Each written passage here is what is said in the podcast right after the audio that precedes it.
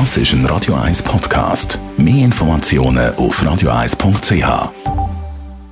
Der Radio 1 Beziehungstyp mit der Paartherapeutin Danja Schifftan.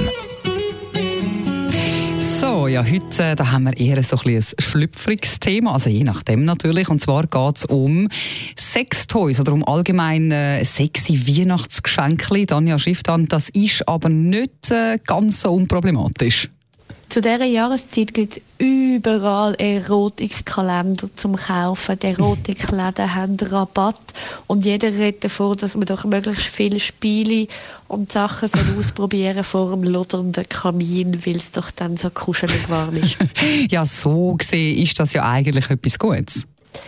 Ich meine, prinzipiell ist das eine mega coole Sache. Und so Erotikkalender sind der Hit, weil es hat Sachen drin, die man selber noch überhaupt nicht kennt hat und es eröffnet einem vielleicht ein völlig neues Universum.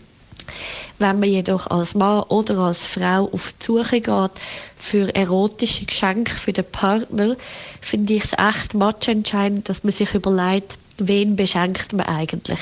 Also kauft man es jetzt eigentlich für sich selber und würde den Partner sozusagen überreden, dass der da mitmacht? Oder kauft man es wirklich im Interesse vom anderen? Also mm. kauft man es, weil man denkt, der andere hat echt Freude daran oder hat Lust drauf.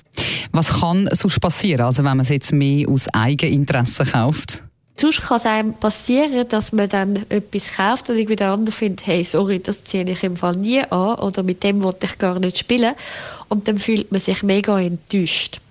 Also das heisst, wenn man dort ein bisschen unsicher ist wegen so erotischen Geschenken, geht man lieber mit dem Partner zusammen so etwas posten mm. und geht lieber herausfinden, was euch dem gefällt oder der reizen würde, anstatt dass man dem einfach irgendetwas vor die Nase stellt und denkt, ja, ich fände jetzt das mega cool, aber ich weiß gar nicht, ob der das cool findet.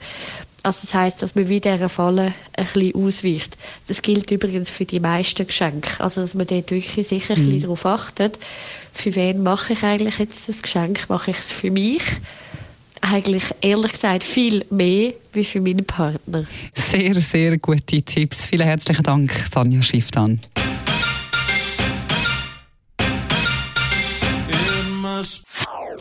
Das ist ein Radio 1 Podcast. Mehr Informationen auf radio1.ch.